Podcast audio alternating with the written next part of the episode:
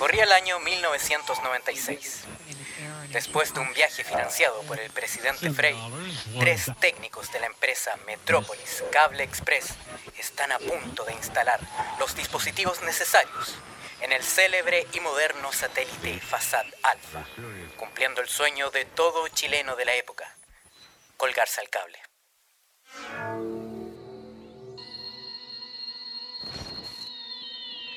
Era febrero de ese año, bastante caluroso. Nos dirigíamos en el auto moderno de la empresa con los coaxiales en manos, dispuestos para instalar el cable para el satélite chileno. Lamentablemente, un quiltro nos salió persiguiendo, quedándonos encerrados. Nos lanzaron al espacio, quedando varado en él.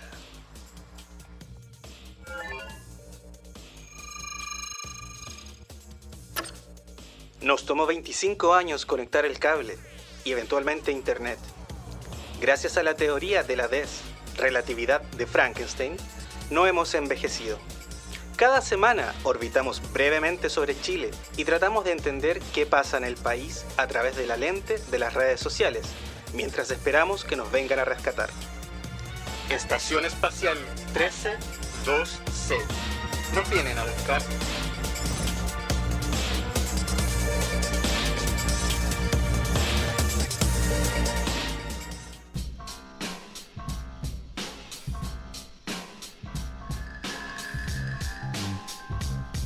¿Deseas grabar tu podcast?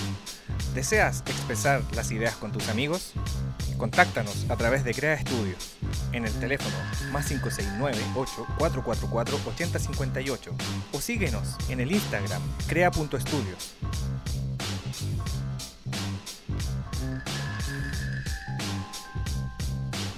Está haciendo como frío, está como, está como helado, está como... Ah, verdad que en el espacio no hay temperatura, pues, por eso. No, es que, no, pero ¿sabéis qué pasó? Lo que pasa es que se echó a perder el termostato de la, de la, de la nave. Hay que ir, a, que ir a tramitar con las chinitas del espacio, las chinitas Sí. espaciales. Hay que, sí, Sí, pero son usureras. Son usureras. Sí, entre los rusos. Mira, entre los rusos que, que nos ven- le subieron el precio del vodka, entre los gringos que ya no están haciendo moonshine, y entre las chinitas que ahora quieren eh, a 1.5x todo, yo creo que ya no sé qué hacer, no sé qué vamos a hacer. Vamos a tener que, que- que buscar nuevas, nuevas formas de, de subsistir en el espacio. hay que esperar sí, el- pues, y, sí, no hay que esperar el IFE. Es que sí, eh, aparte de prender brasero en el espacio es un poco contraproducente. Pero mira, yo espero, primero, que me llegue el bono clase media y segundo, que alguien nos venga a buscar. Que alguien esperando. Oye, sí, conectamos nuevamente, estamos conectando eso. Hola. Bueno, Bienvenido Hola. a esta nueva a esta nueva cápsula eh, un poco eh, para todos lados que estamos acá en esta sección donde vamos a hablar de arte y cultura. Pero antes de eso vamos a seguir acá hablando de cualquier cosa. Estábamos hablando de que... ¿De qué estábamos hablando? Estábamos hablando de que hace frío en el espacio y hace frío, parece que en Chile también hace frío. Eh, falta, falta un poquito calorcito en los corazones de cierta gente. Oh, y yo, yo pensaba, ha- hablando de eso y de noticias como random, eh, de que Japón quería tirar eh, los residuos de Fukushima al mar, po. Sí, Pero obviamente sí, po. Van a ver con tres ojos. Lo, lo divertido de todo esto, sí, pues justamente, lo divertido de todo esto es que es una decisión del gobierno, no del pueblo japonés, porque el pueblo japonés está totalmente en contra de, de- de- de aquello. Y de hecho, eh, entre los como noticias que dieron, hicieron como un dibujito, porque los japoneses todo lo, lo- como que lo grafican con dibujitos kawaii, y como de, de- de- como del señor Tritio, señor Tritio, o sea, que el señor Tritio iba a estar en el agua y que te lo iba a ir a tomar y no te iba a pasar nada. Y el señor Tritio, el señor Tritio estuvo 24 horas y el gobierno tuvo que pedir disculpas.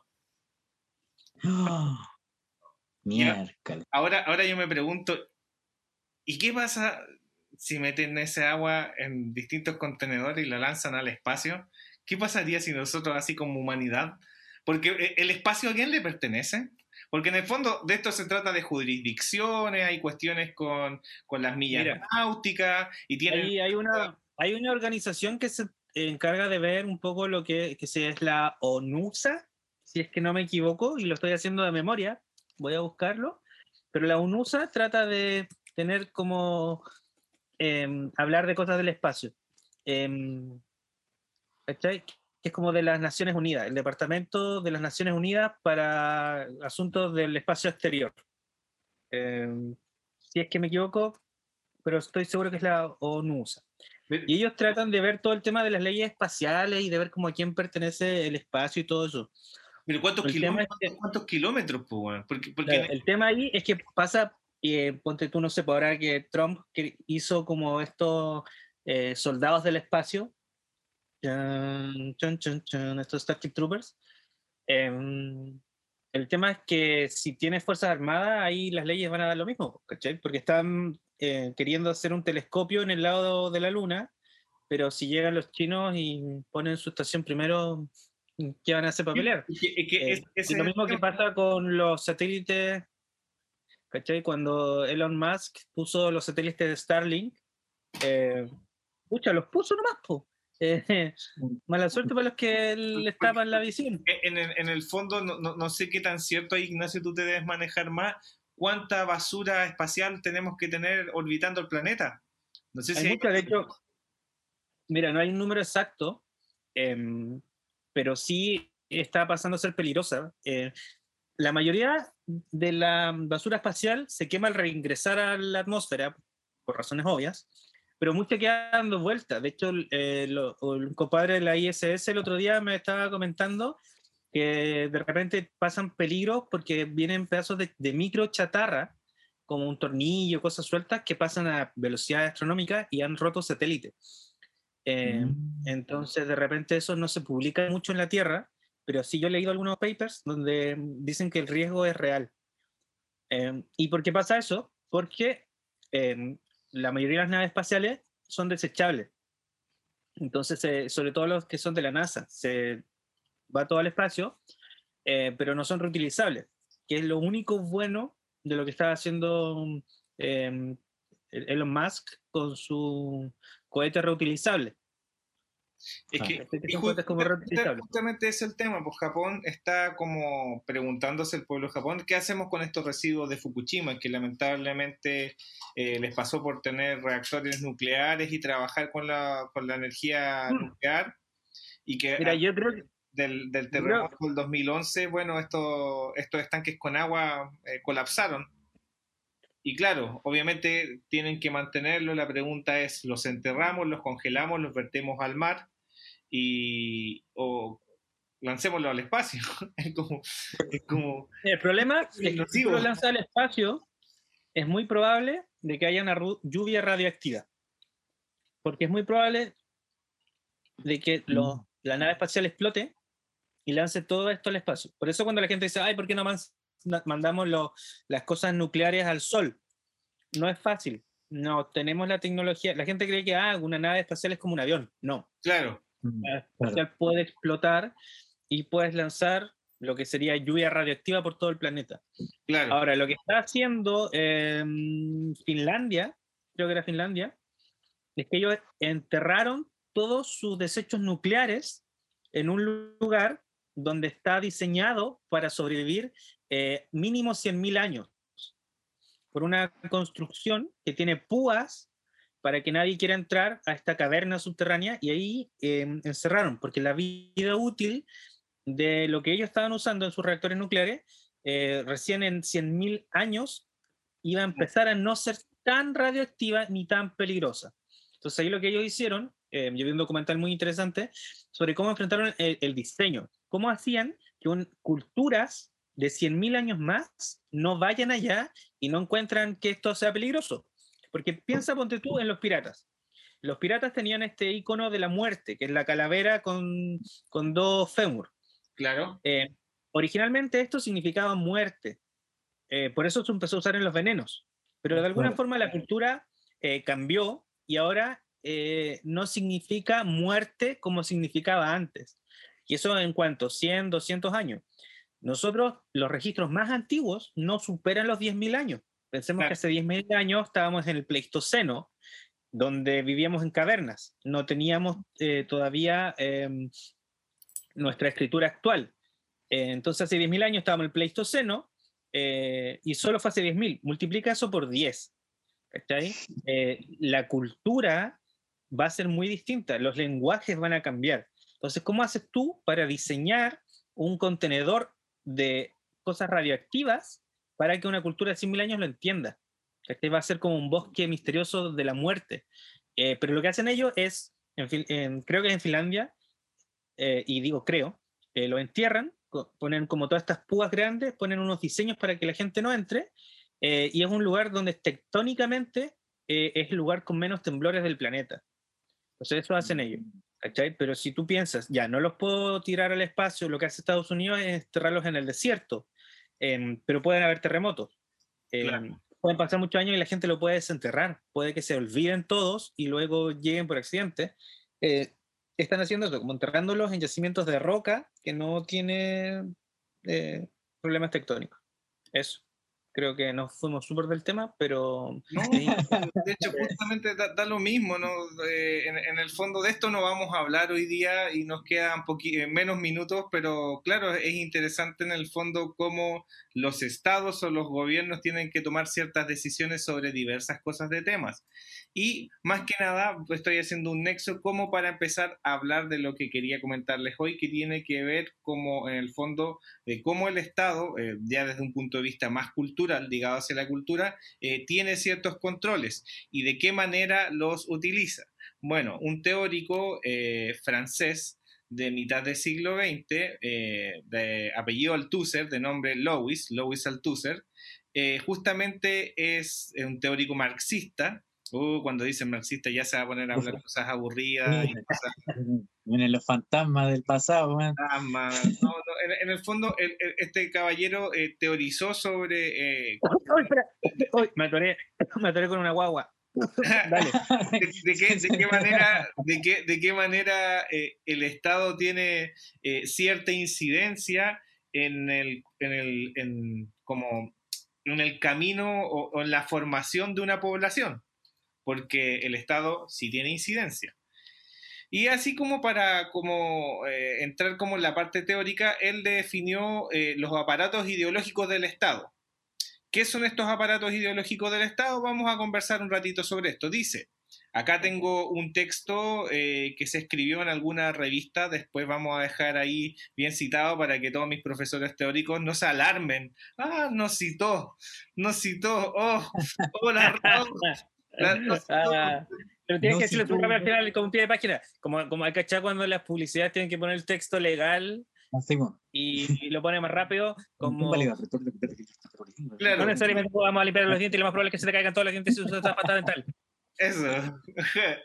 bueno, ¿qué dice que son los aparatos ideológicos del Estado? Dice que no se confunden con el aparato represivo del Estado. Cuando nosotros hablamos de los aparatos represivos, tiene que ver, no sé, pues de pronto, Carabineros de Chile, ¡bú! Uh, los represores del Estado. Recordemos que la No es lo teoría mismo que el aparato reproductivo. Que el aparato reproductivo, claro.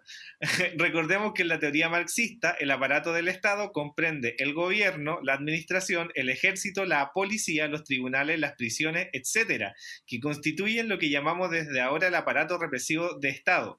Represivo significa que el aparato de Estado en cuestión funciona mediante la violencia, por lo menos en situaciones límite, pues la represión administrativa, por ejemplo, puede revestir formas no físicas.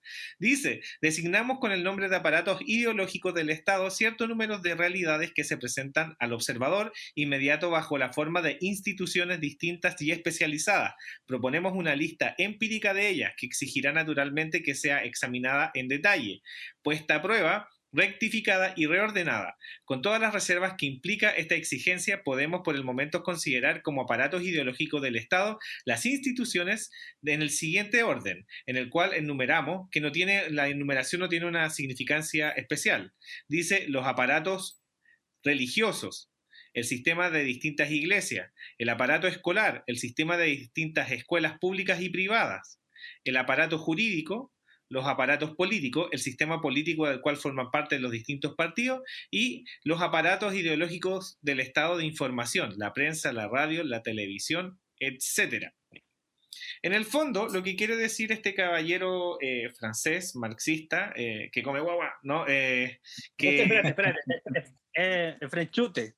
Claro, franchute, como el capitán la, Dumont, francés. como el capitán Dumont, como el pololo de la Fea. llamaría Louis Althusser.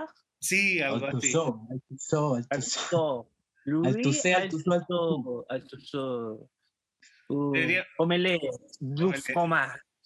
O de toilette. Oh, de- La vi Ebel. La vi. es ver. Bueno, lo que, lo que quiere decir este caballero de la vi. es que en, en el fondo eh, el Estado a través de distintos como a distintas agencias eh, puede incidir en la formación de, un pueblo. Y es desde acá que lo más divertido de todo es que eh, muchas, y ahora si lo extrapolamos, estamos hablando que quizás fue escrito alrededor de 1950 o quizás después, un poquito después, eh, lo vemos y lo extrapolamos al siglo XXI, eh, se ocupa mucho eh, de, de su teoría, porque si de pronto vemos a la señorita Camila Flores, que se pone a alegar sobre los adoctrinamientos por parte de ciertos grupos de profesores cuando te muestran realidades que son así, tácitas, reales. Eh, como el caso Catrillanca, y que para ella es un adoctrinamiento. Por, en el, por ende, en el fondo, el profesor está haciendo un uso indebido de su, de su posición como para meterle ideas a sus alumnos. Y ella, desde un punto de vista súper derechista, está ocupando una teoría súper marxista. Sí. Claro. Oye, yo, yo Claro. me pregunto a partir de eso, ella, ella eh, se preguntará eh, si es que es adoctrinamiento o no cada 27 de abril cuando disfrazan a los cabros chicos con, con cartón verde. Por- por- eh, Es que ahí el tema, mira, súper buen, muy bien Carlos, muy bien ahí. Eh, el tema, yo creo que para ellos les empieza a, da- a dar como esta comezón en la, la piel, dentro de la piel, como que se les meten gusanos que quieren salir por cada poro. Eh, es cuando hay eh, no adoctrinamiento, sino cuando hay un intento de desadoctrinamiento en torno a sus creencias. exacto, Eh. ¿Por qué? Porque recordemos que la mayoría de la gente de derecha tiende a- de clase alta tiende, que ser, tiende a ser católica apostólica romana eh, en un gran porcentaje. Y también no hay que olvidar que en un gran porcentaje la gente de eh, lugares socioeconómicos más pobres eh, de derecha tienden a ser evangélicos. Entonces tenemos estas dos esquinas que están muy ligadas a la religión eh, y que obedecen a un adoctrinamiento religioso.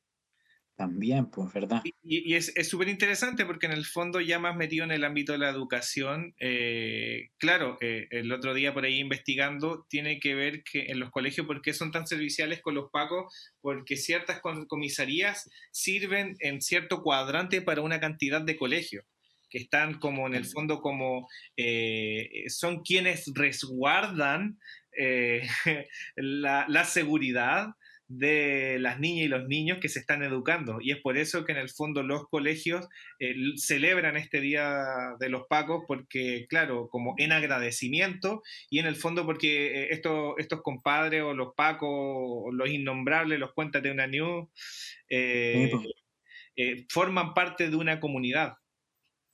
Claro, Pero que- ellos, ellos son parte del aparato ideológico y a la vez son parte del aparato represivo.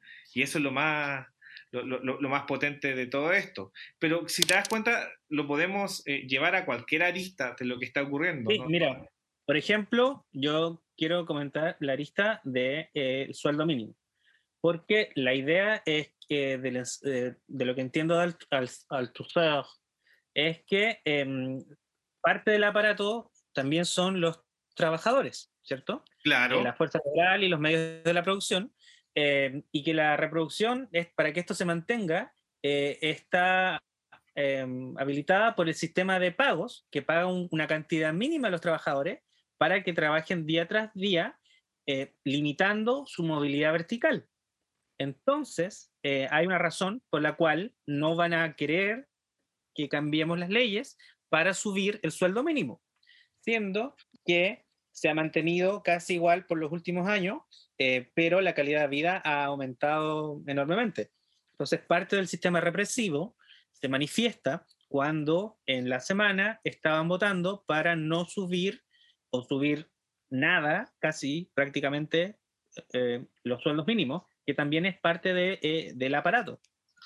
Claro, es que en el Congreso, en el Congreso, si te ponías a citar al Tusser, loco, yo creo que te hacen bullying, weón. Te hacen bullying, es una cuestión así como que qué retrógrado, pero porque estamos hablando que un loco de mitad del siglo XX, pero lo divertido es que todos estos teóricos, por ejemplo, o mismo libros de ciencia ficción, siguen repercutiendo hoy en día y, y con mayor razón luego de que todo este capitalismo formado desde los años 60 en adelante, el capitalismo duro, eh, se vino a eh, 50 años después, se cayó por completo y estamos todos así como viendo realmente la realidad.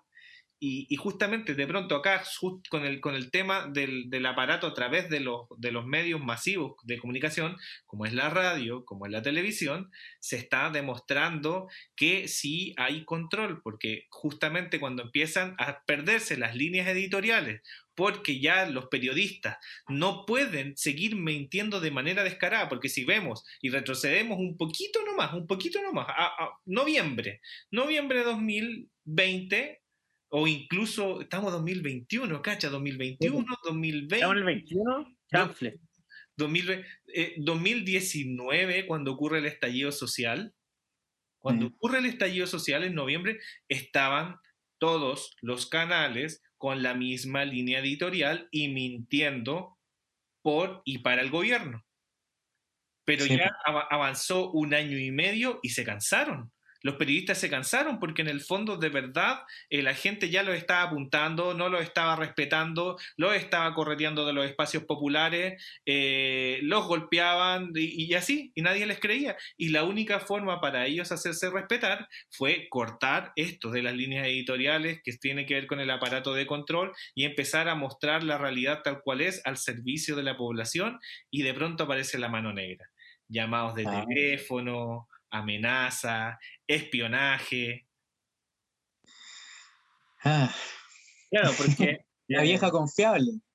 La vieja confiable. Eh, eh, por, por ende, es parte del, del- del- de los medios del cuarto poder eh, es poder mantener la hegemonía de la clase social regente eh, mediante el discurso, donde hace que la gente tema eh, la- que las echen, que las ostracicen, que las ridiculen, que las aíslen.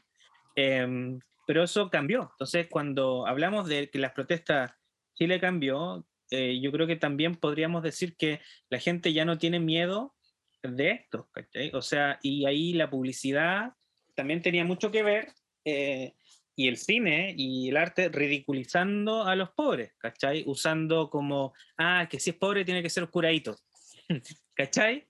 Eh, creando como todo, toda esta cultura que nosotros siempre hablamos, em, sobre cómo eh, en todas las publicidades son todos rubios, cuicos de ojos azules hasta hace un par de años. ¿Cachai? ¿Por qué? Porque tienen que mostrar su hegemonía, tienen que mostrar que la clase social está arriba. Em, entonces, parte del aparato de control son los medios sociales y últimamente tratan de serlo las redes sociales. Entonces, cuando la gente te dice apaga la tele, es por esto, porque la publicidad trata de unirse al em, aparato de control. Claro, claro, pero, pero, pero es interesante que en el fondo eh, la mutación que está ocurriendo en la tele, porque, porque la tele es un sector hoy en día de estudio, por lo que está ocurriendo, de verdad, de verdad se están desmarcando, porque en el fondo eh, ya des- es descarado lo dictatorial que es el gobierno del bracitos corto y que en el fondo... eh, ya, ya, ya está pasando a llevar la, la, la- no, ni siquiera, no sé si la honra, pero la credibilidad o de quienes participan en la, tele- en la televisión. O sea, no por nada estos dos, este par de actores que están en el sketch in- eh, políticamente incorrecto, no sé cómo se Sí. llama, creo que una chica se llama Belén, no sé cuánto, y, el La loco- Belén, Belén Moya, creo que es su apellido. y- No estoy y seguro. y los locos participaban del muro del Morandé con compañía.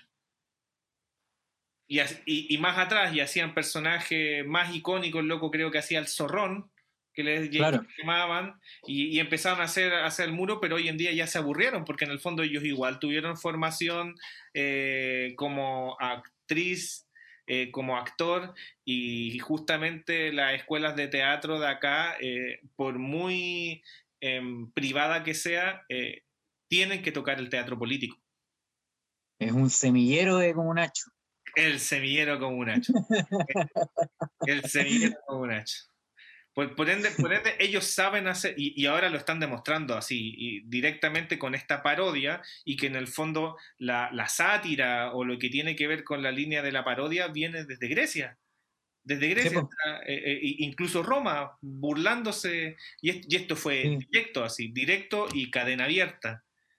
Sí, lo están haciendo a la romana, bien, bien, bien burdo. Eh, claro, podemos nosotros entrar en, en, en discusiones más estéticas, pero, pero lo concreto es que quizás no se necesita algo tan poético, algo tan eh, subyacente, ¿cachai? Se necesita algo más hueso, porque están pasando cosas eh, literales, eh, ya, no, ya no hay vergüenza, ¿cachai?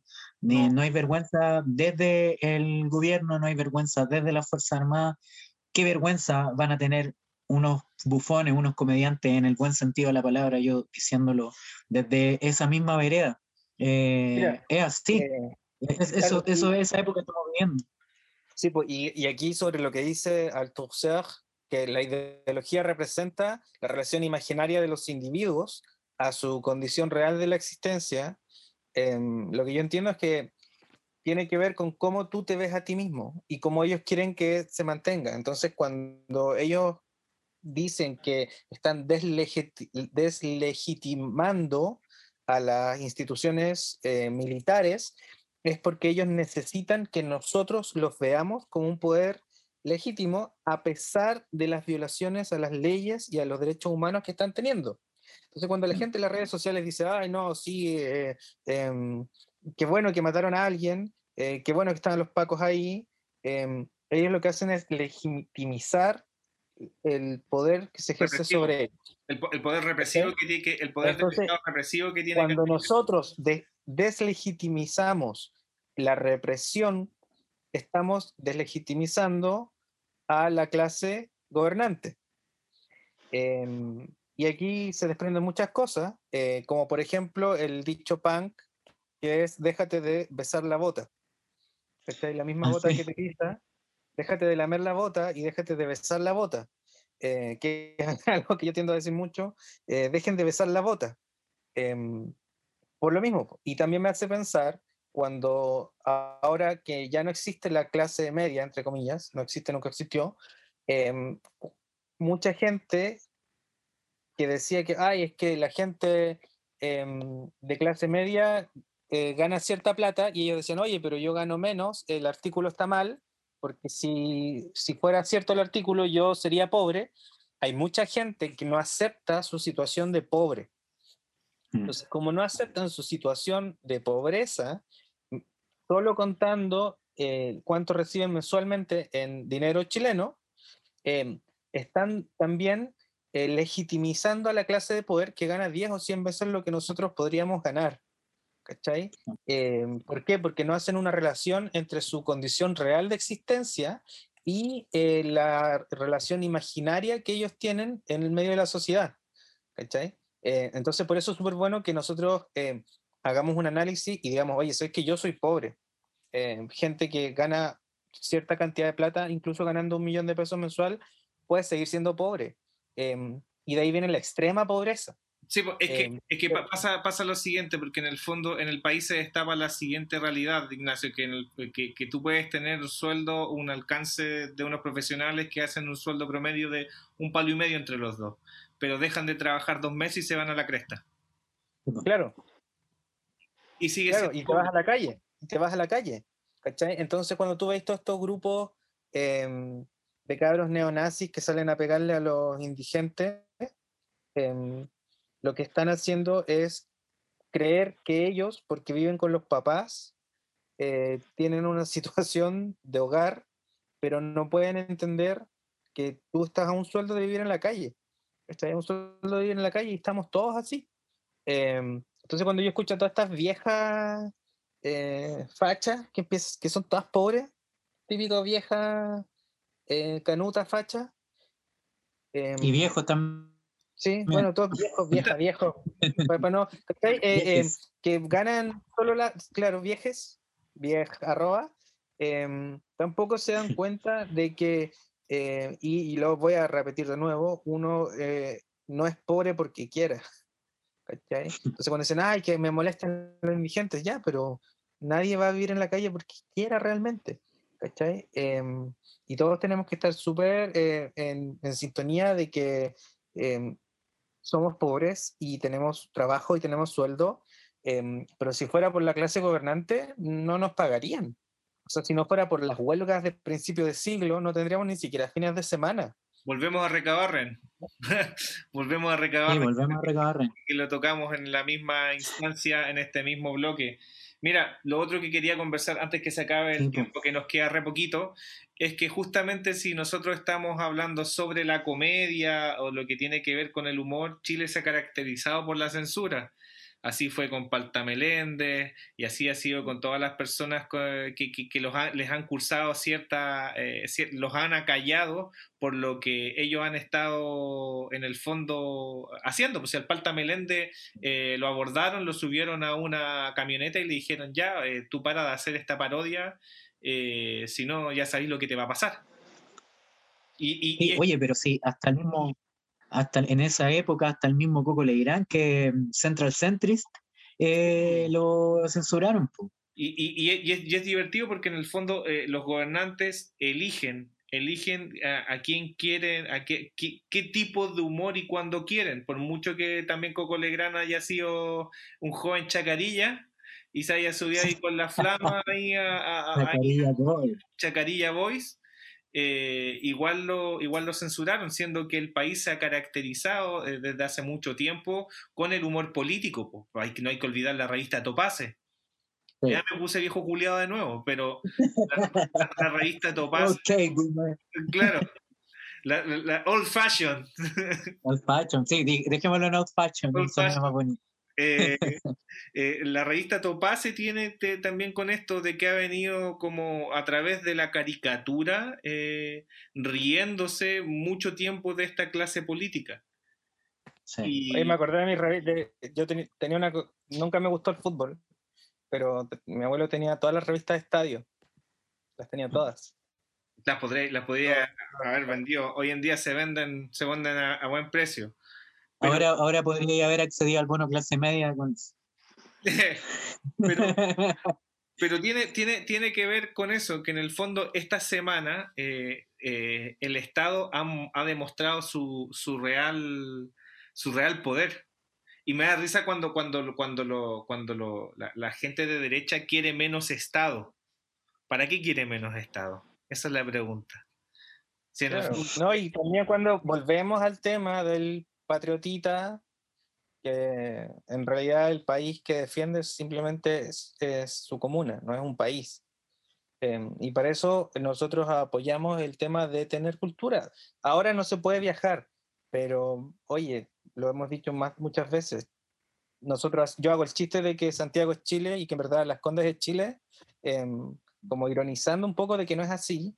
Eh, es cosa de salir Santiago cinco minutos, diez minutos y vaya a ver una realidad completamente distinta. Casas que no todas tienen luz eléctrica, a 20 minutos de Santiago en auto. Eh, ¿Cachai? Que es, que es Chile, ¿cachai? Que ese es el país. Entonces, cuando la gente empieza a defender un gobierno que solo trabaja para el 10% de Chile, o en su defecto el 20%, y cuando tenéis gente que son patriotitas, que andan tratando de defender su país y que se enojan porque están hablando mal de los milicos, pero yo no veo que los milicos estén haciendo algo por el país, ¿cachai? Eh, después dicen, no, es que queremos que los presos sean esclavos. Ya, pero ¿por qué quieren que los presos sean esclavos si bien podrían tomar a los militares y ponerlos a hacer algo productivo, más que estar ahí dando la hora todo el año? ¿Cachai? Pero bueno, eh, no quieren que los legitimicemos y nuestra, eh, lo que nosotros tenemos que hacer es darle herramientas a las personas para que empiecen a cuestionar cómo pueden legitimizar un gobierno o instituciones que claramente atentan contra el pueblo. ¿Cachai? Pero también todos tienen que darse cuenta que son parte del pueblo y que no son parte del 10 o 20%. Miren, esta gente gana 100 millones de pesos mensuales. Eso es real. Cuando tú dices 100 millones, sí, gana 100 millones de pesos mensuales. Eso es real. Eh, para ellos, los pobres ganan 50 millones de pesos mensuales. Esa es su realidad. Eh, entendámoslo, entendamos lo que esto significa.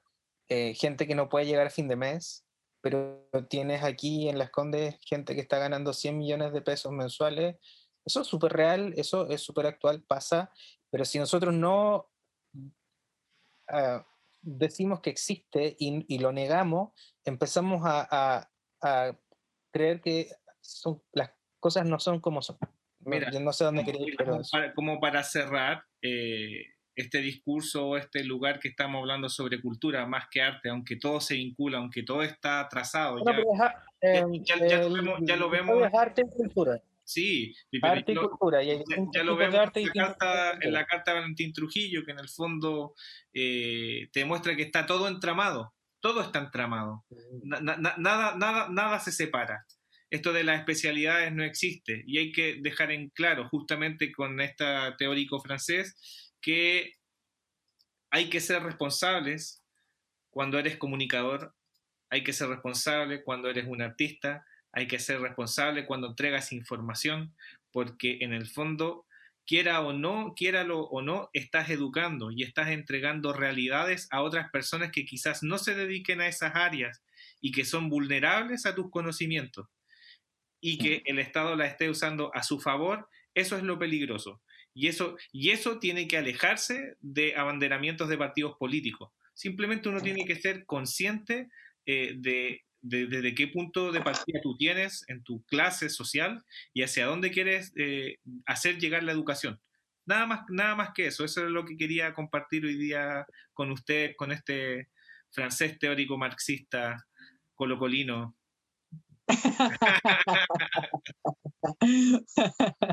que ganó 2-0 el fin de semana. Sí. Sí. Tenía una peluquería aquí en el barrio, ahí en el barrio Yungay también. Ah, ¿verdad? Sí, hay una, hay una Sí, sí. Te, te cortáis el pelo y te, y te vas a comer un, un barro luco. un barro Un loco. barro, un barro luco de 10 lucas. Oye, que está caro comer. Ni con los descuentos de Uber Eats sale todo cuenta. Sí. Carlos, algo que Ya, pues, antes que cerremos.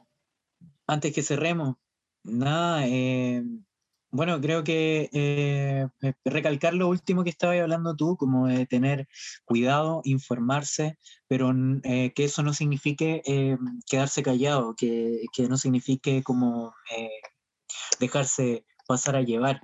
Creo que estamos viviendo un tiempo de cambio, de, de- de oscuridad, pero también donde se pueden ver muchas cosas que son realmente esenciales y reales.